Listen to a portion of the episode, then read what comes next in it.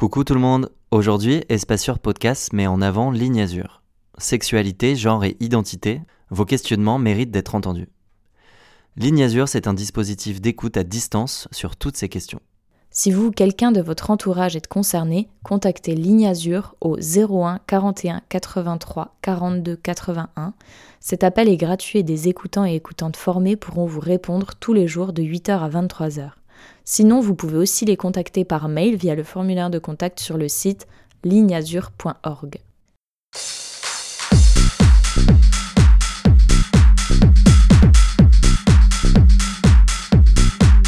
Espace Sûr est le podcast qui donne la parole à toute la communauté LGBTQIA. Identité et expression de genre, orientation amoureuse et sexuelle, histoire, conviction, combat, les invités livrent leur parcours d'aussi loin qu'ils se souviennent jusqu'à leur vie actuelle. Nous sommes Audrey et Thibaut, bienvenue à toutes et à tous dans Espace Sûr.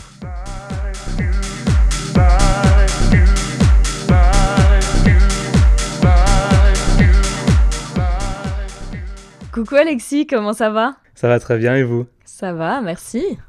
Alexis, c'est super que tu aies accepté de te confier dans Espace Sûr avec nous.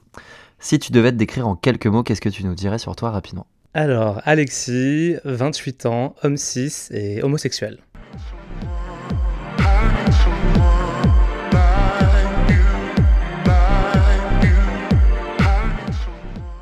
Alors, tu as grandi dans le 77. Exactement. Est-ce que tu peux nous en dire plus? Quoi dire sur le, 77 L'année sur Marne. Euh, petite bourgade, du coup, euh, Seine-et-Marne, en banlieue, petite vie classique, le pavillon, la famille. Euh. C'est quoi le 77 C'est Meaux, non? C'est ça. Seine-et-Marne, Tu kiffes le brie ou pas? Putain, le lourd. alors, à la base, j'aime beaucoup le brie. Ok. Mais beaucoup moins maintenant. Ah merde. Ah oui Ouais. Ah oui, il nous a dit qu'il était intolérant au lactose. Peut-être qu'il y a des petits liens. Je pense qu'il y a des petits liens, mais c'est ouais, très frustrant. Et alors, euh, t'as grandi avec ta famille? Bah écoute, euh, famille, mes parents et ma sœur. Voilà, j'ai une grande sœur qui a 50 plus que moi. Quand je parle de famille, c'est vraiment eux. Je parle pas d'autres personnes. C'était quoi tes relations avec euh, ta sœur, tes parents à cette époque? Avec mes parents, très bonne relation, plus proche de ma mère quand même. après, je pense que c'est assez récurrent pour les, petits garçons homo d'être un peu moins proche du père. Avec ma sœur, très compliqué la relation. En tout cas au début quand on était vraiment sous le même toit. Et c'est plus tard qu'on s'est rendu compte qu'on avait vraiment beaucoup de non-dits entre nous et qu'on était beaucoup plus proches qu'on le pensait. Mais ça s'est fait vraiment quand elle est arrivée sur Paris et moi aussi. Comment ça se passait à l'école, euh, tout ça? Alors l'école, en soi très bien. Tout ce qui est primaire, bah, tu te rends pas trop compte de la vie. Tu vois, tu fais un peu ton truc euh, sans vraiment te rendre compte de, ce que c'est l'identité ou autre. Et c'est vraiment le collège qui est un, un tournant pour moi, vraiment. Euh, c'était un peu compliqué parce que le collège, c'est un peu la période où je me suis rendu compte euh, de l'image que pouvait avoir le fait d'être en surpoids et également le fait d'être homosexuel. C'est là où je me suis rendu compte que j'étais vraiment attiré par les garçons et que c'était quelque chose de pas forcément bien vu, d'un peu, d'un peu comme une phase, on va dire, adolescente. Et là, tu te rends compte bah, que ton attirance commence à être un peu plus euh, développée avec la préadolescence. Donc en parlant du surpoids, du coup au collège, t'étais en surpoids, c'est ça? C'est ça. Depuis même petit, mais ouais. Ok. Ça commence à me frustrer au collège. Et c'était quoi dû aux remarques des camarades et euh, Il y avait un peu de ça. Après, c'était le truc classique aussi. Euh, tu bouffes beaucoup, t'aimes manger, tu te resserres. Euh, le truc vraiment basique. Mais quand t'es petit, tu t'en rends pas forcément compte. C'est vraiment quand, quand, tu deviens un peu pré-ado-ado que tu te rends compte que bah, ça plaît pas et que c'est compliqué d'être désiré par quelqu'un d'autre quand tu as cette tare un peu physique. Et du coup, les autres te faisaient chier euh, à cause de ça Un petit peu, ouais. Ça se traduisait comment? Bah, Il y avait des petites insultes, euh, les gros lards, gros porcs, trucs habituels, qui franchement marquent beaucoup plus que, qu'on ne le pense. Ouais, à cet âge-là, ça passe comme ça et en fait, tu y repenses même maintenant alors que tu as C'est exactement ça. Sur le coup, tu te dis, ok, je me suis fait insulter, mais tu penses pas qu'il y a une démarche psychologique qui va se mettre derrière et tu t'en rappelles vraiment des années plus tard euh, quand tu es adulte. Tu as dit que du coup, c'est à cette période-là que tu as commencé à être euh, enfin à comprendre que tu étais attiré par les hommes. Ouais. Comment? Bah, En fait, ça a même commencé quand j'étais petit, mais j'avais pas ce, ce, mot à mettre dessus de tu es gay, homosexuel. J'étais amoureux d'un garçon de ma classe quand j'avais 6-7 ans. Mais ça me paraissait normal en fait. C'est tôt, ouais. Ouais, c'est très tôt, mais pour moi, il n'y avait pas de, de, la notion de. Voilà, j'étais amoureux d'un mec qui s'appelait Geoffrey dans ma classe. Enfin, oh. amoureux comme un mec de 6 ans, mais. Très bizarre du coup d'avoir ce souvenir euh, d'être amoureux entre guillemets à 6 ans.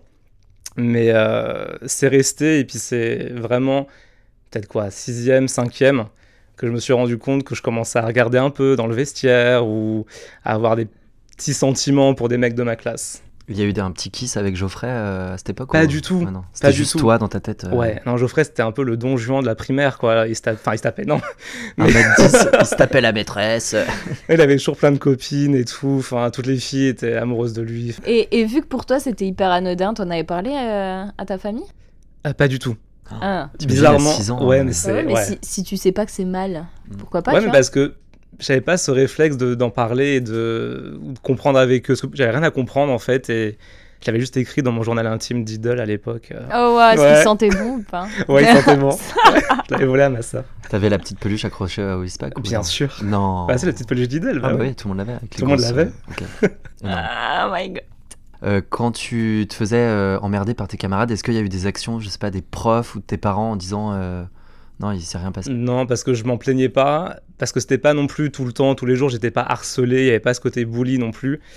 Euh, Et puis même, je pense que les profs, enfin, je le remarquais même pas, ou limite s'en foutaient, enfin, ils avaient autre chose à gérer. En tout cas, à l'époque, il n'y avait pas cette démarche comme maintenant, où les profs sont un peu plus euh, dans l'action, quand il y a un élève un peu isolé ou un petit peu emmerdé. Ouais, donc à l'époque, rien rien n'a été mis en place. Non. euh. Est-ce que à cette époque-là, donc enfance, t'avais une personnalité sur laquelle t'as fantasmé? Ouais. Ouais, J'ai pensé à la question. Ça, c'était du un coup. oui direct. quoi. Ouais, non mais oui, oui. Si on a déjà eu cette personne avec qui ça ne compte pas, t'as écouté les podcasts. donc, non, euh, j'aurais aimé que vous ayez cette personne, j'aurais pris les contacts tout de suite. Mais euh, non, non, je pense pas que vous le connaissiez. Euh, C'était Damien Sargue. Ça vous parle ou pas?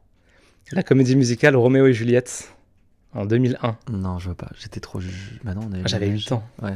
Ouais. Mais le mec, euh, bel étalon, longs cheveux, enfin, Damien Sargue, ok. On Ouais. va regarder sur Google rapidement. allez-y. Elle a dû bien changer depuis, je pense. Tu nous as raconté l'histoire avec euh, Geoffrey. Enfin, Ouais. l'histoire. L'histoire, si on veut, ouais. L'histoire, si on veut. En tout cas, euh, tu l'as romancé. Voilà. C'est le moment où tu as commencé à être attiré par les hommes sans mettre de mots là-dessus, etc. Ouais.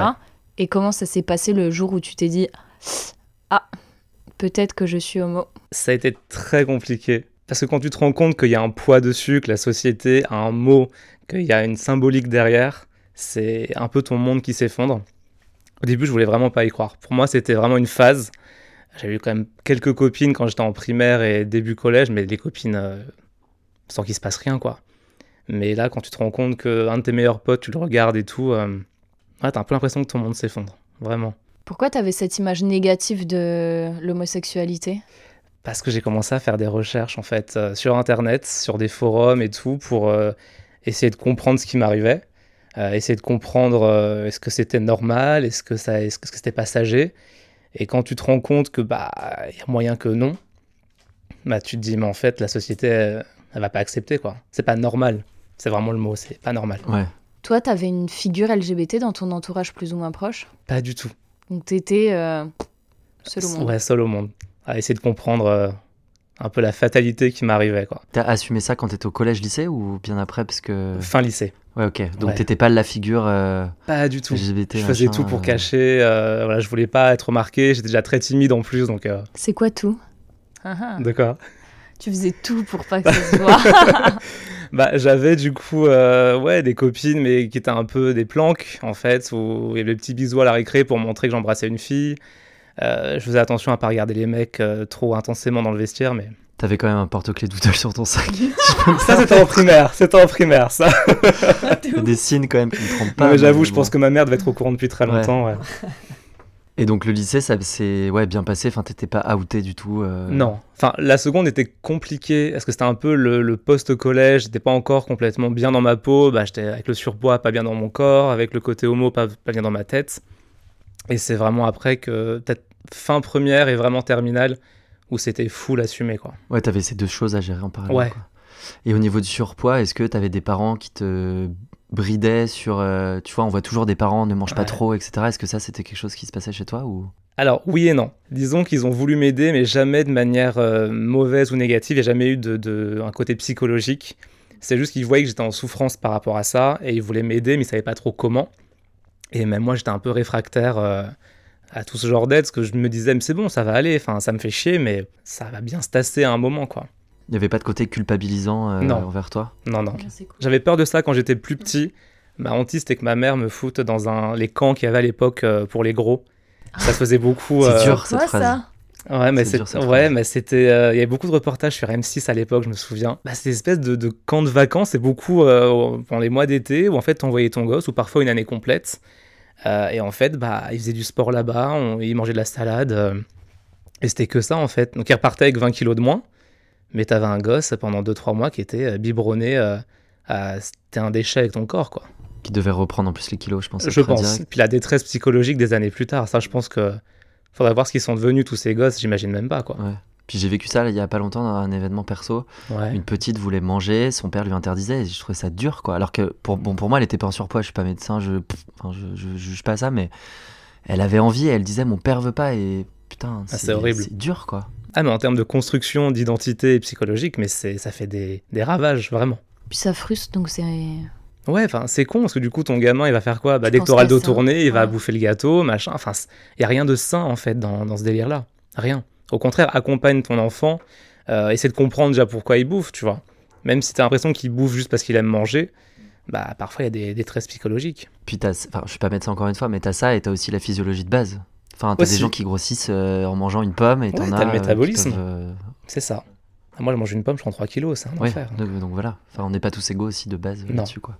malheureusement. Euh, si tu pouvais donner un petit conseil euh, au petit euh, Alexis que tu étais, qu'est-ce que tu lui dirais? Hmm. Je lui dirais, perds pas espoir, aie confiance en toi, surtout aie confiance en l'avenir. Ça va pas être euh, rose tous les jours, vraiment pas. Mais franchement, ça vaut le coup quand même.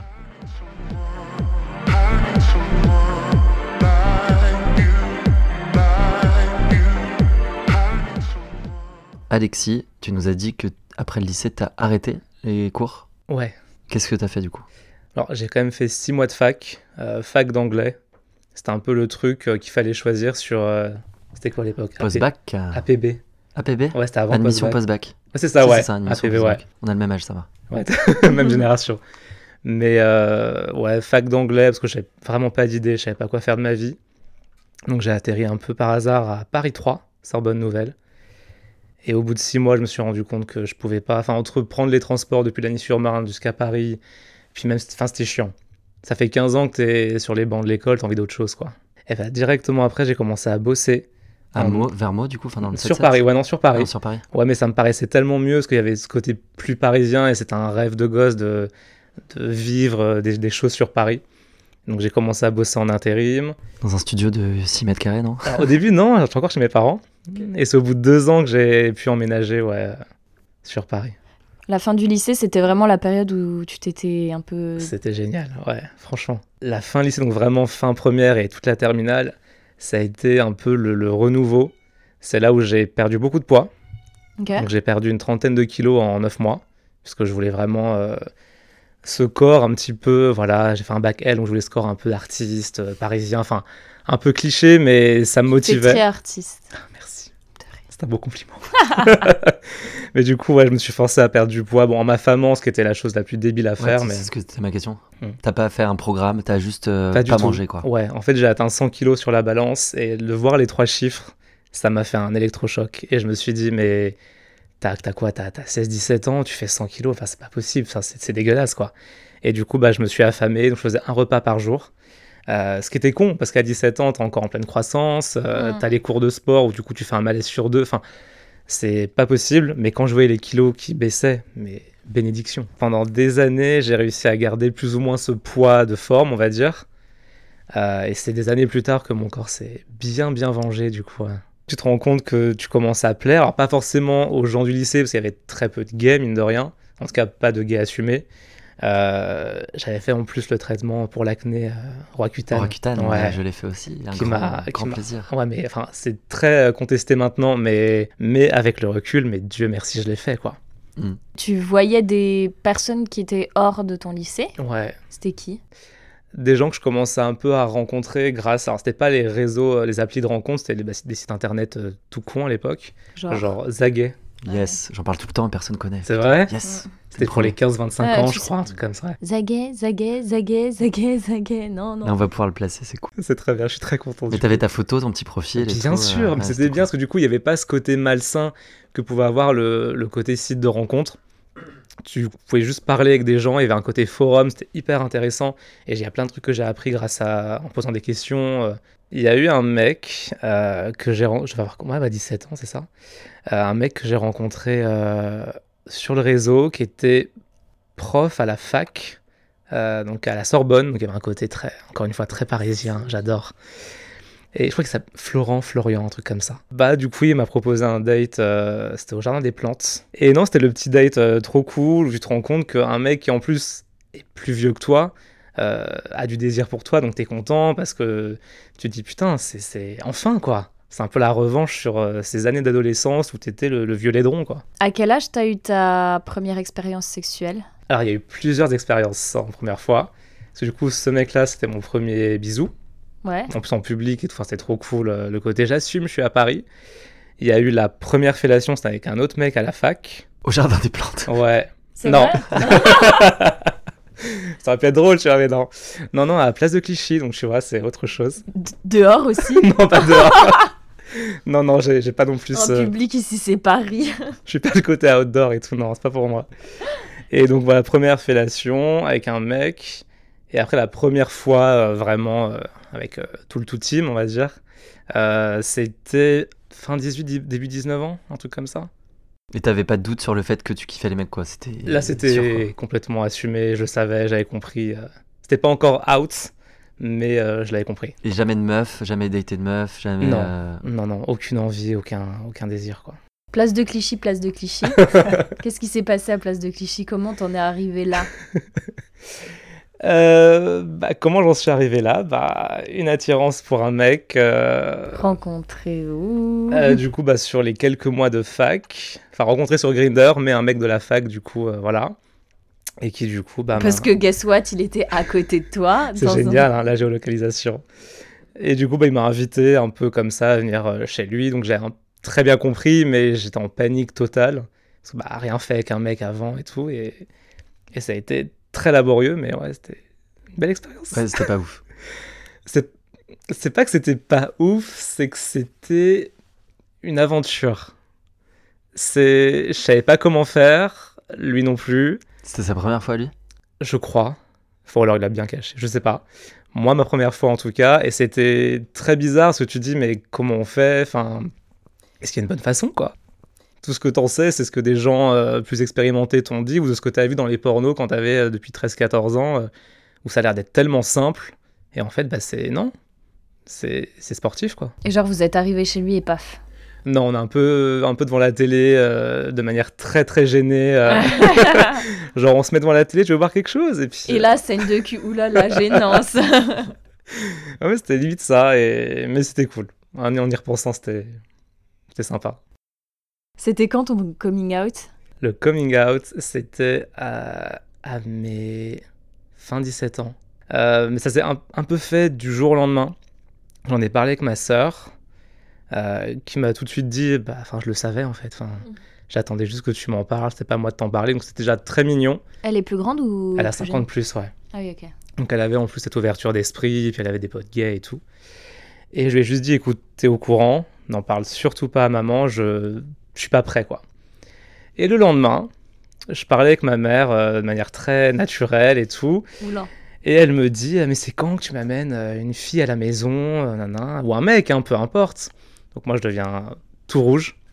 Je dis, non, moi je m'en fous, enfin, je pense pas à tout ça et tout, moi c'est les études, machin mon ridicule comme réponse. Donc je vais dans ma chambre et là je me rends compte que c'est le moment en fait, quoi. Que c'est pas le moment où j'aurais voulu le faire, mais Elle t'a tendu une putain de perche, quand même. hein. franchement ouais, ça aurait été con de pas le faire et de rester des années comme ça. Donc je suis redescendu et euh, je lui dis bah au cas où euh, je ramènerai un garçon quoi. Ouais, pas de problème. euh. Non, enfin elle s'est levée, ce qui m'a paru une éternité du canapé, genre elle a mis trois ans pour se lever. Enfin je pense et elle m'a regardé en me disant mais euh, ok, laisse-moi juste un petit peu de temps pour pas accepter mais pour euh, voilà. Elle me dit tant que tu te protèges, euh, tu fais ce que tu veux tant que t'es heureux quoi. Trop bien. Ah c'était génial. Et ton père? C'est pas moi qui lui ai dit. J'ai jamais eu le courage de lui en parler. Donc c'est ma mère qui lui a dit. Ok. Ouais. Ils sont encore ensemble actuellement en fait Oui, oui, ouais. Mais vous en avez parlé là depuis? Oui, enfin, c'est assez pas récent que, que je fais des blagues un petit peu sur ça, ou voilà. Mais Des euh, blagues de cul. euh. Comme moi, jardin des plantes. j'aurais jamais le courage de, de- d'en parler plus ouvertement avec lui. Je sais pas si c'est par respect ou par peur euh, cachée, j'en sais par rien. l'acheter, Alexis. Ou par l'acheter, clairement. Ah, C'est bien. Enfin, un truc un peu mauvais à me dire. tu penses que ta, ta soeur en avait parlé à ta mère pour qu'elle te dise. euh, Je l'ai jamais su. Ça me paraît bizarre en termes de timing. Euh, Peut-être qu'en écoutant le podcast, euh, on va avoir une discussion, ma soeur et moi. hein. Tu leur as dit que tu participais? Enfin, Ouais. ta soeur et tes parents aussi Ouais, tout le monde. Ah ouais? Tout le monde est au courant. Trop bien. Est-ce qu'il y a une chose que tu regrettes dans, euh, je sais pas, cette, euh, cette période-là de coming out, ou tes premières rencontres? Ouais. Ce que je pourrais regretter, c'est d'avoir laissé trop de pouvoir en fait dans le regard des autres. Euh, notamment par rapport au poids. J'avais perdu donc beaucoup de poids à la fin de l'adolescence. Donc pour les premières rencontres, c'était génial. Sauf que du coup, je sais très bien que si j'avais gardé ce poids, j'aurais pas eu les mêmes rencontres, j'aurais pas eu la même facilité. Et c'est pas que je m'en veux pour ça, mais je me dis c'est con. Parce que finalement, j'ai participé un peu au problème. J'ai fait en sorte de perdre du poids pour être désiré par des gens aussi. Donc finalement, bah, c'est, je sais pas, il y a un, un truc qui me gêne un peu là-dedans. Comme si Ouais. t'avais entretenu le truc que tu regrettes aujourd'hui? C'est ça, ouais. C'est du coup de, de tout mettre euh, en espoir dans, les, dans le regard de quelqu'un et, et de convenir à quelqu'un physiquement pour qu'il ait de l'intérêt pour toi. Comme euh, les mecs un peu euh, musclés sur Grindr, euh, hantise. qui Enfin, se tapent que, les, que des mecs. Ouais, bah attends, moi, je, je, c'est pas que je me bats contre ça, mais je suis plus sur Grindr et tout depuis des années parce que ça fait trop mal. Quand tu parles avec quelqu'un et que le mec te dit clairement, ouais, mais ça va pas le faire, j'aime pas les gros, ou il va clairement te dire, je veux des mecs fit, ou enfin, tu vois, c'est, une souffrance. Mm. Parce que toi, tu dis, je vais parler avec un mec qui a l'air de me plaire, et tu te fais rejeter, mais directement sur ça, quoi. Enfin, c'est, atroce. Est-ce que tu penses que d'avoir fait ton coming out à ta famille, ça t'a aidé dans ta relation avec eux? Franchement, ouais. Complètement. Bah, parce que, notamment avec mon père, j'étais. Enfin, je me sentais pas proche de mon père quand j'étais ado. Euh, encore une fois, je pense le côté où j'étais très proche de ma mère et forcément j'avais cette crainte de mon père euh, qui en plus voilà il vient de la campagne, il a fait un service militaire, enfin il est italien d'origine donc pour moi il y avait tous ces trucs qui faisaient que ce serait le père qui allait pas accepter. Donc du coup je me suis moi-même mis en retrait par rapport à notre relation et en fait bah maintenant que le coming out est fait et qu'il l'a accepté, au début il pensait que c'était une phase comme beaucoup de C'est la mode. Ouais, c'est ça. Mais après, il a compris que non. Puis je pense que dans son inconscient, quand il a vu que bah, ça me changeait pas, je restais son fils, bah, c'est ce qui a aidé, quoi. Enfin, je pense.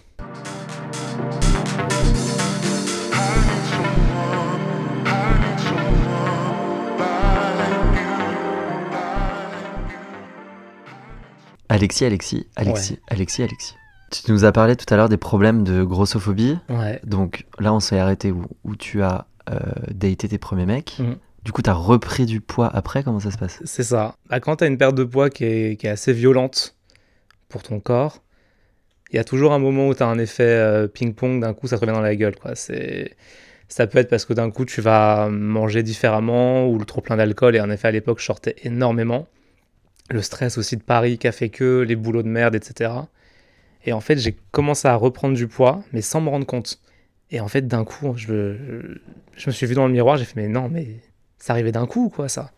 Et non, j'avais repris le poids que j'avais perdu, plus des bagages supplémentaires, quoi. T'étais sur les apps à cette époque-là où tu rencontrais des Ouais, mecs? ouais, j'étais beaucoup, beaucoup euh, accro à tous les apps de rencontre. Ouais. Et là, du coup, t'as vu un changement dans la manière qu'on t'entend parler ou... Quand j'ai compris que j'étais re- redevenu un peu comme ça, je me suis un peu bloqué des applications, parce que ça je pouvais pas vivre ça, enfin, je pouvais pas être confronté à cette image, du coup, on se très bien que les gars n'aiment pas ça, enfin, c'est un peu une généralité que je fais, mais voilà, on, on va pas revenir 15 ans là-dessus, mais on sait très bien comment sont vues les personnes euh, trop maigres ou trop grosses euh, dans le milieu gay, c'est très violent. Ce qui est très pénible, c'est que dans le milieu gay, qui est déjà un milieu qui est très marginalisé, enfin, le simple fait d'être gay fait que par rapport à la société, t'es es différent, t'es même anormal d'après la société. Et du coup, t'as des sous-catégories de gens avec du coup une espèce de... T'as du racisme, t'as la grossophobie, t'as une espèce de folophobie, t'as plein de choses. En anglais, il y a une phrase qui dit « hurt people, hurt people ». C'est en fait, dès que t'es quelqu'un de blessé, tu vas blesser des gens comme un transfert en fait. Et beaucoup de gays qui sont très dans l'image ont cette notion-là, du coup, euh, notamment avec des gens qui sont euh, bah, soit racisés, soit gros, soit maigres, etc. C'est exactement ça, des sous-catégories, tu parles de, euh, sur les apps, t'as, euh, Mm. no black, no Asian. C'est ça. Y a- C'est pas vraiment visible les euh, no euh, gros ou tu vois ce genre de truc. Mm. C'est pas inscrit, mais j'ai déjà vu no black, no Asian. Alors, ça peut être inscrit, alors c'est plus rare parce que c'est vraiment c'est que t'assumes que t'es un connard, quoi.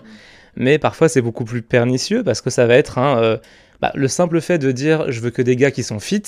T'as le droit d'aimer des, des gars qui sont fit, mais le simple fait de dire ça et de l'assumer en mode bah du coup les gens qui sont pas fit, bah barrez-vous de mon profil, c'est une forme de grossophobie. Quand tu dis euh, je veux un mec blanc, c'est une forme de racisme. Tu vois, même si c'est en mode positif, ce que tu dis pas j'aime pas ça, ça, ça, mais ça reste du racisme. Et t'as beaucoup ça dans la communauté. Parce que je comprends pas d'ailleurs, ça me, ça me dépasse. T'as déjà eu des mauvaises expériences euh, en live avec ce, Ouais. ce genre de comportement? Ouais. Ou même juste sur les applis. euh, Ouais, bah, beaucoup, entre les mecs qui te bloquent euh, sans même te répondre, euh, ceux qui vont dire j'aime pas les gros, donc euh, bah dégage. Est-ce qu'il vaut mieux pas ghoster, tu bloques direct et au moins, euh, voilà, tu. Je sais pas. Après, on, a, on, a tous, on est tous le connard de quelqu'un. hein. Je pense que même moi, à des moments, j'ai dû pas être cool avec des, avec des gens. Le principe de ghoster, c'est le truc qui est, le plus lâche. Tu peux dire j'aime pas, mais une façon plus, plus humaine, on va dire, de ne pas blesser quelqu'un qui après va se retrouver chez lui devant son écran à se dire ok, je suis une sous-merde, tu vois. L'expérience la plus marquante que j'ai par rapport à ce côté grossophobe, c'était un mec que j'ai vu chez moi. C'était pendant une période où j'étais très dans la sexualité, je rencontrais plein de mecs, je baisais beaucoup. Euh, le mec débarque chez moi, on baise, on se pose sur mon lit, tous les deux à poil. Et en fait, à l'époque, dans mon premier appartement, c'est un lit où il y avait beaucoup de miroirs tout autour du lit. C'est pas moi qui ai installé les miroirs, je tiens à le dire. Et donc, du coup, donc j'étais bah, hyper vulnérable. Enfin, tu sais, quand t'es, quand t'es en surpoids ou même quand t'as un petit peu de ventre, t'es hyper vulnérable quand t'es à poil. Et là, le mec, d'un coup, comme ça, me sort euh, Tu sais que tu serais encore plus mignon si tu perdais du poids? Et je me suis senti con parce que je suis à poil à côté de lui, donc je me sens hyper pas à l'aise. Et le mec te fait un espèce de faux compliment où en gros il te dit bah t'es quand même mignon et tu seras encore plus. Mais par contre, euh, pas avec ce corps-là quoi. C'est hyper violent. Tu réagis comment face à lui? Ah, je suis resté con, enfin je, je suis resté, j'ai rien dit parce que je me rendais pas compte euh, de la violence du truc. Et c'est quand il s'est barré que je me suis dit mais what the fuck quoi. Ça m'a, ça m'a déchiré franchement. Est-ce qu'il y a des relations amoureuses qui t'ont marqué plus que d'autres peut-être? Ouais, il y en a plusieurs qui m'ont marqué, mais il y en a une particulièrement qui m'a qui m'a un peu un peu mis mal, on va dire. C'est un mec pareil rencontré sur les réseaux, euh, sur Tinder, je crois à l'époque. Euh, on s'était vu, coup de cœur dès le début, genre euh, coup de foudre, enfin vraiment trop cool. Euh, c'est un rebeu, donc le ramadan arrivait pas longtemps après. Donc on a continué à se voir pendant le ramadan, mais on se voyait du coup la nuit, pendant les heures où il pouvait Ah oui. être dispo et tout. Et du coup, on a eu une espèce de relation un peu accélérée, parce qu'on se voyait vraiment tous les jours, mais c'était quand même très restreint, enfin, c'était quand même, voilà, très, très carré. Et en fait, je suis tombé amoureux euh, très vite parce que je- le mec avait tout ce que je cherchais, enfin, tout ce que je pensais chercher chez un mec. C'est quoi? Bah, il, je sais pas, il présentait bien, il avait un super style, c'était un amour, c'était le mec qui avait l'air d'être accompli, qui avait l'air de savoir où il était dans sa vie et ce qu'il voulait, et c'était hyper rassurant. Sauf que maintenant, avec le recul, je sais que c'était pas le cas. Il était pas outé, j'imagine. Pas du tout, Enfin, vraiment pas du tout. Mais ça, c'était c'était juste euh, canon en fait. Et c'est au fur et à mesure, je me suis rendu compte que chaque fois qu'on devait se voir, je me mettais à pleurer. Parce que je me sentais inférieur à lui, parce que je, je me sentais con, je me sentais pas accompli, je me sentais moche. J'ai l'impression qu'il avait un peu senti cet état d'esprit que j'avais et j'ai un peu le sentiment maintenant avec le recul qu'il surjouait ce côté vraiment accompli quoi. Mais euh, c'était très compliqué quand ça s'est fini quoi. Ça a duré peut-être peut-être 3-4 mois, mais ça a été d'une intensité tellement ouf, en tout cas de mon côté, que ça donnait un peu l'impression que ça durait des années quoi. Et ça s'est terminé comment? Ça s'est terminé euh, un peu mal. C'était bon, bah, sur la fin de la relation, il était chez moi. Moi, j'étais crevé, j'étais à moitié endormi. D'un coup, je me réveille et je sens qu'il était complètement euh, pas content, très en colère. Il voulait se barrer et tout. Il me dit pas ce qui se passe. Il est très euh, dans le silence et tout. Et là, il m'envoie un message avec des captures écran de mon téléphone. Il a retrouvé une discussion que j'avais eue euh, il y a longtemps, mais que j'avais pas effacée, avec du coup le fameux mec de Place de Clichy. voilà. Euh, donc ça remontait à quand même un petit bout de temps. Et, et en fait, il me dit, mais en fait, j'en étais sûr que t'étais une pute et tout, que t'avais un passé où t'avais beaucoup baisé et tout. De toute façon, t'es qu'une pute à rebeu, nanana. Et je me suis tout pris dans la gueule, en fait, et je comprenais pas. Et je fais, mais euh, c'est waouh, c'est ton mec qui te dit ça, quoi. Tu, tu, tu comprends pas. Et en fait, il, m'a dit là, là, tu me dégoûtes en fait, donc on va s'arrêter là. Mais il me parlait tous les jours quand même, hmm. après ça. Donc il m'a dit écoute, je pense qu'on pourra se revoir, mais pas tout de suite, j'ai besoin de temps. Et pendant 2-3 mois, on a discuté presque tous les jours, où c'était un peu comme avant, on discutait, mais est-ce qu'on peut se revoir? Il me disait non, non, non, je, je suis pas prêt, je suis pas prêt. Et jusqu'à un moment où c'est moi qui ai dit je peux plus en fait. Je, je me suis complètement oublié, j'étais plus dans mon travail, parce que j'avais, enfin, je faisais plus rien, j'étais plus. Euh, il disait que, je, que toi, euh, t'avais vu plein de mecs, machin, euh, que c'était pas cool, et lui, il avait jamais vu personne avant? Ah, si, si, je pense que si. Mais, euh, ouais. mais je sais pas, c'est peut-être qu'il assumait pas le fait que j'étais libéré par rapport à ça, ou j'étais out, et que lui, non. J'en sais rien. Après, c'est que de la spéculation, mais je sais pas. Je pense qu'il y avait beaucoup de souffrance de son côté aussi. Maintenant, encore une fois, avec le recul, j'arrive à me dire que tout n'est pas de sa faute, et voilà. Je sais pas, ça m'a quand même fait très très mal pendant très longtemps, je l'ai cru à, ce qu'il m'avait dit. T'as mis du temps à t'en remettre. Franchement, ouais. J'en ai reparlé officiellement quand j'ai été voir une psy à genre deux ans. Euh, et où je lui ai dit que ça m'avait beaucoup marqué. Elle m'a dit, mais oui. Elle m'a dit, mais en fait, les mots qu'il a utilisés, c'était violent. C'était pas anodin. C'était pas juste je veux plus qu'on se voit et basta. Donc, euh, et en fait, pendant très longtemps, je me suis dit, mais il a raison, je suis, je suis une putain rebeu. Euh, parce que quand je fais le calcul, j'ai quand même beaucoup d'ex d'origine rebeu. Enfin, voilà, je me suis un peu laissé dans ce truc-là. Du coup, j'ai complètement arrêté de rencontrer des mecs parce que c'était plus possible, quoi. Après cette rupture, bah, j'ai fait une dépression. Euh, alors c'était un peu, il y avait beaucoup de choses, c'est que dans mon boulot, j'étais pas du tout bien et ça a pas aidé le fait de, bah, de vivre une rupture qui t'a brisé. Donc je me suis vraiment renfermé sur moi-même. Il y a plein de gens que j'ai arrêté de voir aussi à cause de ça. Et j'ai compris que j'étais dans une phase de, dépression. Tu sais, quand tu, quand tu commences à, à plus vouloir sortir du tout, à plus parler à personne, que tu commences à boire, euh, beaucoup, mais pas pour t'amuser comme d'habitude, mais pour oublier ou pour t'occuper, et que tu commences à boire de plus en plus tôt dans la journée, et tu te rends compte qu'il y a un truc qui se met en place. Et là, j'ai fait ce plus possible. Enfin, je suis en train de sombrer, donc. Euh. Parce que, ouais, quand on dit j'ai fait une dépression, euh, c'est une vraie maladie, quoi. Complètement. Et ça se caractérise, ouais, comment c'est tu sors plus ton lit, t'as rien envie de faire, quoi. T'as différentes possibilités, enfin, chacun vit sa dépression un peu comme, euh, comme il la vit, mais généralement, c'est comme un poids, en fait, qui se fait sur ton mental où t'as plus le goût de rien. En fait, t'as plus envie de rien, tout te paraît insignifiant, tout te paraît noir, tout te paraît sans lendemain. Et ouais, t'as as vraiment plus envie de. J'irais pas plus envie de vivre, parce que j'ai à aucun moment j'ai eu envie de, de, faire une connerie, mais mon avenir me semblait vraiment incertain, quoi. J'avais plus aucun projet de rien. Tu t'en es sorti comment? Alors, c'est assez étonnant du coup, mais euh, ce qui m'a aidé, bon, déjà, c'est d'être hyper bien entouré euh, par des amis à l'époque et de la famille, et aussi euh, grâce à la religion. En fait, j'ai jamais été quelqu'un de très religieux. Enfin, je croyais même pas, euh, même pas en Dieu à la base. Euh, j'ai été baptisé, enfin, famille chrétienne de base. Et en fait, j'avais d'anciens responsables, d'anciennes responsables qui étaient euh, musulmanes et qui, qui, en parlaient souvent. Ça m'intéressait, mais juste comme ça, quoi. À aucun moment, j'étais dans le délire. Et puis, j'y pensais de plus en plus au moment de la dépression. J'ai commencé à me renseigner, j'ai commencé à lire dessus.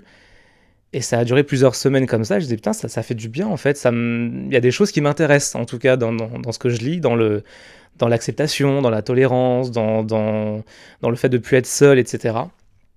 Et puis c'est resté comme ça et ça m'a ça m'a aidé à ça m'a apporté un peu de lumière en fait. Tu t'es intéressé à la religion musulmane, c'est ça? Exactement. J'ai vraiment lu tout ce que je pouvais. J'essaie aussi de comprendre pourquoi. Enfin, un mec qui pendant une vingtaine d'années euh, n'est pas religieux euh, d'un coup s'intéresse à, quelque chose d'aussi intense. Je, je, comprenais pas. Ça me tombait un peu dessus, mais comme ça me faisait du bien, j'ai continué. Et ouais, pendant presque un an, c'est resté en tête, c'est resté en tête. Et puis, euh, bah, j'ai passé le cap. C'est quand que tu te dis, ok, là, il faut que je passe à la vitesse supérieure euh, Je sais pas, il y a un rituel, il y a un truc. Euh bah, il y a un rituel. Il y a eu un déclic déjà euh, il y a six ans où je me suis réveillé un matin en me disant, mais je vais me convertir en fait. Genre, c'est l'étape à faire. Et donc, je suis allé à la mosquée de Paris et j'ai vu, il y avait un vieux monsieur devant. J'ai dit, excusez-moi, je veux me convertir. Donc, forcément, le mec était aux anges. Du coup, il faut que tu ailles dans un bureau où tu as des témoins masculins. Euh, si possible l'imam évidemment. Tu dis bah je veux me convertir, donc eux ils, veulent comprendre pourquoi tu veux te convertir. Sauf que c'était pas forcément la bonne période euh, pour les musulmans euh, à l'époque. 2015 du coup, Bataclan et tout. Fallait, fallait, fallait l'assumer quoi. De... Donc c'était un peu complexe. Mais une fois que tu donnes un peu de tes motivations et que eux estiment que c'est légitime, enfin pas légitime, mais qu'il n'y a pas de danger ou je ne sais quoi, bah, tu, tu, tu récites ta charada en fait. Et tu récites ta charada, t'as dit Ta shahada, ouais. Shahada. Charade, mon premier. Perforas, l'autre. Non, en fait, c'est- c'est juste une petite phrase en fait, tu, pour dire que tu renonces en fait, euh, plus ou moins à ta religion. Et en gros, c'est pour dire que euh, il n'y a de Dieu que Dieu et, euh, et son prophète, c'est Muhammad, tu vois. C'est pour légitimer le fait que ça y est, tu es musulman. C'est que ça en fait. Et donc, question qui arrive au niveau de l'homosexualité. Ouais. Est-ce que t'en parles auprès des. Non, je- enfin, je sais pas. je Alors, sais pas. C'est alors c'est pas que c'est complexe, mais j'ai toujours assumé euh, bah, depuis mon coming out d'être homosexuel. J'assume ouvertement d'être euh, d'être musulman, d'être musulman. Euh, j'ai pas eu que des bons retours, surtout au début où j'ai voulu me convertir et j'en parlais à des potes qui étaient musulmans et gays, mais qui me disaient mais en fait c'est de la connerie que tu vas faire, on n'a pas le droit et tout. Je disais mais en fait c'est pas une, c'est pas une question de droit, j'en fous moi la paix, c'est entre Dieu et moi, tu vois. Je sais ce que la religion en pense, mais j'ai pas choisi d'être homo, donc en partant de là, je peux rien faire de plus, quoi. Par contre, j'ai choisi ma religion, donc euh, au moins j'ai ce pouvoir sur ça. C'est courageux parce que toutes les religions, que ce soit. Enfin, toutes en fait, la place de- du gay, il Ouais. pas. Tu vois. Ah, c'est très mal vu, c'est pas forcément cité en tant que tel, tu vois, c'est beaucoup un peu d'hyperbole, tu vois, on va te parler du peuple de Lot dans le Coran, euh, où il y avait des actes un peu chelous entre hommes et tout, donc tu comprends que, mais voilà, c'est comme d'habitude, bah, c'est des hommes qui se sont servis de ça pour dire, ah, Ouais. c'est pas bien, Oui, voilà. voilà, comme Donc, c'est. c'est- Moi, j'ai du mal à comprendre qu'un homosexuel puisse être croyant à cause de ça. Ouais, je comprends. Mais du coup, d'un côté, je trouve ça hyper courageux parce que je me dis, s'il y en a pas, en fait, ça, ça changera pas, quoi. Enfin, Mm. ça Mais il y a jamais. tellement en fait d'homos, de lesbiennes qui Bien sont, qui sont croyants, peu importe la religion. Même ou- les curés, parlons-en, quoi. Mais, euh, bien sûr, hein, surtout, voilà. Surtout en ce en moment. ce mais- moment, ouais, c'est un peu, un peu Ils relou. sont pas que gays d'ailleurs. mais- Voilà. Mais euh, non, t'as beaucoup. euh, Mais le problème de l'islam, enfin, c'est même pas le problème de l'islam, c'est des gens parfois dans l'islam, c'est que c'est une religion qui est intouchable en fait. C'est dès que tu dis quelque chose sur l'islam, tout de suite, euh, les gens partent en sucette quoi. Euh, Mais mon Dieu, non, non, non, t'as pas le droit et tout. Chose que qui a l'air d'être un peu plus entre guillemets tranquille, je me comprends. Dans le christianisme où ça a l'air d'être un peu plus euh, pas ouvert, clairement pas, mais il y a plus de place pour le dialogue entre les gens, j'ai l'impression Par l'arabe? Très très peu, très très très très peu. J'ai pris des cours d'arabe, j'étais très mauvais, mais du coup c'est pas un prérequis euh, que ce soit pour les prières et tout. Enfin c'est l'avantage, c'est que beaucoup de gens veulent te faire croire que du coup, alors oui, l'arabe c'est la langue officielle de, de l'islam, mais on part du principe quand t'es croyant que Dieu est parfait, donc euh, bah, il comprend toutes les langues et voilà. Donc à partir du moment où t'as ce côté-là, tu dis mais en fait euh, voilà, tout va bien. Et t'as lu le Coran? Ouais, entièrement? Entièrement pour la première fois cette année hein, pour le Ramadan en plus, ouais. Pendant un- le ramadan Ouais, bah c'était encore plus beau du coup. Et pourquoi à cette époque où tu étais au plus bas, tu t'es intéressé au... à cette religion et pas au judaïsme, christianisme? Je me suis beaucoup posé la question. Je me dis, est-ce que ça se trouve, si je m'étais intéressé ou si j'avais eu des, des responsables qui étaient. euh, Enfin, je, je comprenais pas. En plus, j'ai ma sœur qui a quand même plus des préceptes bouddhistes. Euh, ma mère est plus du côté orthodoxe. Mon père est, est catholique. Enfin, il y a quand même ce côté très melting pot. Pour le coup, j'ai souvent cette phrase que je dis c'est que c'est limite pas moi qui ai choisi l'islam, c'est l'islam qui m'a choisi. C'est une formulation que j'aime beaucoup. euh, parce qu'en fait, c'était écrit comme ça, quoi. C'est que ça, ça devait être l'islam. Et tu t'es pas du tout intéressé aux autres? Pas du tout. Pas du tout. Je vais faire le psy de très bas étage. Est-ce que tu dirais pas que vu que le, le mec avec qui t'étais était musulman, il t'a brisé le cœur, tu t'es, je sais pas, t'as fait un truc euh, chelou Tellement de gens m'ont euh, posé la question. ouais. C'est vraiment psy de bas étage. hein. Et beaucoup de gens m'ont posé la question, même ils m'ont demandé si je m'étais converti pour un mec, euh, pour attirer un mec qui serait rebeu et tout, et pas du tout. De toute façon, tu te convertis pas pour quelqu'un, tu te convertis parce que. Pour Dieu en fait. Et puis ça demande des effets. Enfin, pff, logistiquement, il faut aller se convertir et tout. euh, Ah, c'est- complexe. Enfin, c'est c'est pas juste euh, tiens, aujourd'hui je me fais un peu chier, je vais, voilà, je vais tenter autre chose. Non. Tu vois, c'est- il y a une vraie démarche. Puis même quand tu l'annonces à ta famille, bah faut l'assumer, quoi, de dire euh, maman, je suis musulman, quoi. Ça s'est passé comment ce- cet autre coming out euh, Bah, j'ai eu beaucoup plus peur, bizarrement, que pour dire que j'étais gay. En fait, c'est bizarre, mais quand je l'ai fait, donc je suis sorti de la mosquée et tout, j'ai appelé mon ancienne responsable avec qui j'étais très proche, euh, qui était les larmes aux yeux et tout. Et je crois que c'est le jour même, l'après-midi, j'ai été métro pyramide, je me souviens. J'appelle ma mère, euh, discussion basique, et je lui fais au fait, euh, je me suis converti ce matin à l'islam. Silence Elle savait que tu t'intéressais à cette religion déjà ou tu Pas spécialement, non. Enfin, j'ai vu deux, trois mots, mais vraiment rien qui, qui, qui pouvait dire que j'allais faire quelque chose, quoi. Mais du coup, gros silence. Enfin, elle me dit, ok. Elle me dit, laisse-moi vraiment le temps de, de, de digérer ce que tu viens de me dire. Elle dit, par contre, question, est-ce que tu vas changer de style vestimentaire? Est-ce que tu vas avoir une grosse barbe? Est-ce que quel sera ton prénom? Enfin voilà, je dis, La barbe, oui, quand même. hein. bah, ça va. Elle fait bien euh, 25 cm. Non, ouais. Non, non, c'est pas vrai. Elle fait toujours tes centimètres. Ça, c'est quand même les origines, ça. Mais euh, non, mais je lui dis, t'inquiète, il n'y a rien qui va changer. Enfin, j'ai un prénom musulman, oui, mais c'est toujours Alexis pour tout le monde. Euh, je vais pas être rangé là-bas tous les jours. Enfin, c'est pas pour ça que je me suis converti à, à l'islam, quoi. La religion a quelle place dans ta vie aujourd'hui? Très importante. Très, très importante. Et ça se traduit comment? Ah, ça se traduit, bon, déjà le ramadan tous les ans, ça se traduit euh, par le fait que bah, tous les jours tu penses à Dieu et je me suis plus jamais senti seul entre ma dépression il y a six ans et, là maintenant.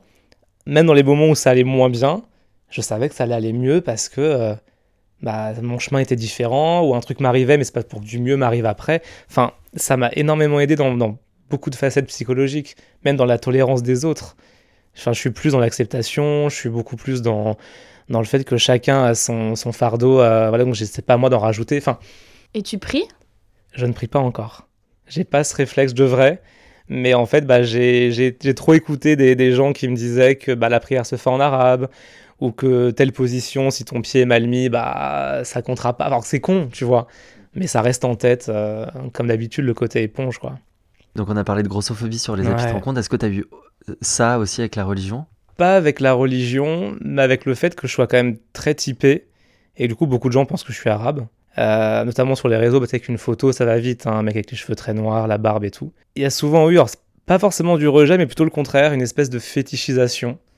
Euh, mais comme pour le côté gros, finalement. hein, où t'attires à toi des gens qui, bah, qui aiment vraiment que ça et, et qui ont envie que tu les insultes en arabe, euh, que, que tu les attaches dans une cave. Enfin, je rigole même pas, c'est- c'est presque, c'est presque drôle, quoi. Toi, tu leur expliques, en fait, je, je ne suis pas arabe. Tu passes pour le rebeu du coup que tu n'étais pas avant. euh. Ouais, exactement. Ok. Finalement, c'est... Et sur la grossophobie, t'as parlé des fétiches, t'as des gens, t'as des mecs qui viennent te parler en mode. euh, Ouais. Enfin, en tout cas, à l'époque où j'étais sur les réseaux, t'avais aussi beaucoup de... de, de- Enfin, beaucoup. T'avais quand même des mecs qui venaient en mode j'aime vraiment les gros, euh, j'adorais coucher avec un gros, etc. Une espèce de palmarès. C'est ça, putain. Ah, mais ça- enfin, c'est comme les gens qui veulent coucher avec des gens qui ont un plâtre, ou enfin, une espèce de, de, de kiff que t'as, euh, une, une case à Un cocher. checklist, ouais. ouais, c'est ça. Sauf qu'il y a un moment, t'es pas un trophée. Enfin, que tu kiffes baiser avec un gros, tu fais ce que tu veux. Mais j'ai pas besoin de le savoir. Enfin, c'est- je suis pas. tu vois, Déjà, ouais. tu me le dire ça en mode, euh, ok, bon, on va s'organiser ça pour que ton ta tout doux soit faite, Pas quoi. de problème. Enfin, c'est- c'est c'est chiant. C'est un peu l'espèce de, de revers du truc. euh. Qu'est-ce que tu as envie de dire aux personnes islamophobes aujourd'hui en France? En À trois pas des élections Oui, présidentielles. bah, avec, avec tout ce qui s'ensuit et tous les candidats, bref. Bah, j'aurais envie de leur dire déjà de débrancher BFM, parce que c'est clairement pas euh, une solution. C'est news, encore pire, je pense. Mais... Ouais, j'arrive pas à savoir lequel est le pire en fait, ouais. C'est news? Ok, je sais pas, la télé de toute façon. Mais non, je leur dirais en vrai de bah, d'arrêter de croire tout ce qu'on leur biberonne dans la gueule, quoi. De limite de parler avec des gens qui sont musulmans, qui sont musulmanes, et de comprendre que bah, c'est une religion comme les autres qui, prône pas euh, la guerre, le sang, le terrorisme, qu'au contraire, c'est le genre de choses. euh, bah, les, vrais musulmans, la majorité se bat contre ça en fait. Que c'est une religion qui est faite d'amour et de paix, comme n'importe quelle religion, mais ça dépend ce que t'en fais en fait.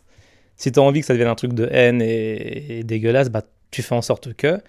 Mais si tu veux que ce soit de l'amour et de la paix, bah tu fais en sorte que.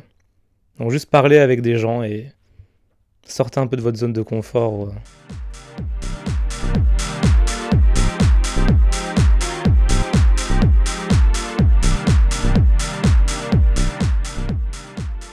Est-ce que t'aimerais te marier euh, religieusement un jour? Bah, J'adorerais. Ah ouais? Ouais, j'aimerais trop. C'est possible? Alors, en soi, il y a, il y a un imam gay à Marseille. hein. Ah bon? Ouais, Marseille ouais. Marseille, bébé qui, est, qui est assez connu, bah, notamment dans la communauté euh, musulmane euh, LGBT, euh, qui, qui, du coup bah, a beaucoup travaillé là-dessus parce qu'il s'est rendu compte, bah, un peu le truc classique, il était gay aussi, mais lui, voilà, euh, je crois qu'il était musulman de naissance. Euh, et du coup, il fait beaucoup de mariages interreligieux. euh, notamment avec des gens qui sont bah, chrétiens et musulmans, et du coup, ce serait plutôt à l'église que dans une mosquée, c'est beaucoup plus compliqué. Euh, mais en tout cas, c'est possible, il y a des solutions en tout cas. Faut juste bien tomber et pas aller dans l'église du coin. Tu pourrais te marier avec quelqu'un qui n'est pas musulman? Ah oui, complètement, enfin. Pour le coup, la religion, je l'ai choisie pour moi, donc c'est pas quelque chose que j'imposerais à, à mon futur mari, où qu'il soit. Euh, c'est- après, s'il l'est, c'est c'est super. Enfin, il a fait son parcours de son côté, mais à aucun moment ce sera non, un prérequis. Et au niveau des enfants, tu dois père un jour je sais Ouais. Ah ouais Ah ouais, c'est vrai. Putain, c'est deux oui, euh, yeux qui pétillent. quoi. ouais. Grand sourire. Ah, je suis quelqu'un de très famille, donc euh, non, je, je veux des enfants, je veux ce- cette vie euh, maritale, si possible, dans, dans la- l'amour, quoi. Pas le truc faussé où à 40 ans, tu te rends compte que personne ne s'aime, quoi. C'est quoi ton mec idéal? Hmm. Physiquement ou genre dans, dans la vie? Question large. Ok. Mon mec idéal, déjà, c'est un mec qui sait ce qu'il veut pour lui dans la vie, qui a du vécu, qui a eu un parcours euh, chaotique aussi, qui fait que ça l'a grandi. Parce que moi, les, les gens où tout est tombé tout cuit dans la bouche, euh, ça, ça, ça m'ennuie. Quelqu'un déjà de bienveillant et de tolérant, qui qui cherche pas à imposer quoi que ce soit, ni aux autres, ni à sa moitié. Et voilà, quelqu'un qui a envie de construire aussi. De quoi t'es le plus fier? D'en être là où j'en suis aujourd'hui en vrai. Parce que putain, j'en ai chié. Euh, ça a clairement pas toujours été facile. Mais je m'en suis vraiment pas trop mal sorti. Je J'estime être devenu quelqu'un de que dans la bienveillance, dans la tolérance et qui, qui essaie enfin de se battre pour euh, ce en quoi il croit et pour une meilleure vie et, et profiter en fait de chaque instant. Et c'était pas acquis dès le début ça. Donc non, je suis assez fier du parcours. Euh, pourquoi t'as accepté de participer? D'ailleurs, c'est toi qui nous as écrit. Ouais, ouais, c'est moi. Ah, J'aimais beaucoup le concept du podcast. Euh, J'ai trouvé ça très beau de donner la parole euh, à des gens qui l'ont souvent pas, qui ont des choses à raconter et qui, qui, qui en sont fiers, quoi. Parce que je pense que n'importe qui peut être fier de, de son parcours, quel qu'il soit, parce qu'on est vraiment l'addition de tout ce qu'on a vécu, le bon comme le mauvais. Donc, euh, je trouvais l'idée très intéressante. Si des gens souhaitent participer comme euh, Alexis euh, qui nous écrivent, Ouais, n'hésitez pas, personne, s'il vous plaît. c'est quoi la dernière photo qu'il y a sur ton smartphone, Alexis? Oh, putain. Allez, la dernière photo C'est une tristesse. Euh, c'est une capture écran que j'ai fait sur Insta euh, d'un truc qui s'appelle le Checkpoint Paris. C'est un truc qui fait euh, des dépistages et tout euh, Hmm. dans, dans le Marais, je crois, dans le 3. Non, non, dans vers Saint-Paul, je crois. Et en fait, ils ont fait, ils seront euh, demain ou après-demain euh, à la mairie du premier, voilà, pour euh, aider les jeunes de 18 à 30 ans, euh, voilà, avec des sujets comme la santé, la sexualité. Et pourquoi t'as fait screenshot? Parce que je pense que je vais aller les voir. Je sais pas, j'ai envie de. Je sais pas, de rencontrer un peu des gens euh, qui ont peut-être les mêmes vécus et, et qui font en sorte que les choses bougent, quoi. C'est quand? Je crois que c'est. Attends, faut Bon, De toute façon, quand ton épisode sortira, Alexis. Ça fera moi un petit bout de temps que j'y serai allé. Ils seront plus là, hein, comptez pas. Ça sera déjà fini, bien Alexis sûr. aura 40 ans. euh, Exactement, il parce aura que trouvé c'est- son c'est mec et bientôt, hein, plus que 12 ans déjà. On va trouver son mec et ses enfants. En vrai, je me le souhaite, hein, j'aimerais beaucoup. On te, le, on te le souhaite aussi, C'est gentil. Euh, bah écoute, c'est. touloulouloulou, Apparemment ce week-end. Vous pourriez pas y aller, donc c'est sûr. Donc on va pas vous dire la date du week-end, Non, peu mais c'est- importe. Ce sera déjà fini. Merci beaucoup Alexis d'avoir participé à cet épisode d'Espace Sûr, c'était un plaisir de te recevoir. Bah, merci à vous, c'était vraiment très très cool d'être avec vous. Merci Alexis, prends soin de toi et on se revoit très vite. Aussi. Gros bisous. Bisous. Merci à tous d'avoir écouté cet épisode, nous mettons toujours en avant Ligne Azur. Sexualité, genre et identité, vos questionnements méritent d'être entendus. Ligne Azur, c'est un dispositif d'écoute à distance sur toutes ces questions. Si vous ou quelqu'un de votre entourage est concerné, contactez Ligne Azur au 01 41 83 42 81. Cet appel est gratuit et des écoutants et écoutantes formés pourront vous répondre tous les jours de 8h à 23h. Sinon, vous pouvez aussi les contacter par mail via le formulaire de contact sur le site ligneazur.org. Merci à toutes et à tous d'avoir écouté cet épisode.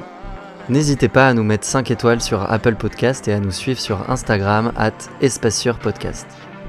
Nous sommes constamment à la recherche de nouveaux invités, alors écrivez-nous sur Instagram ou par mail à espacesurpodcast.gmail.com. Nous remercions encore une fois Louis Collin pour notre jingle et les effets sonores issus de sa musique Like You. Prenez soin de vous, bisous et à bientôt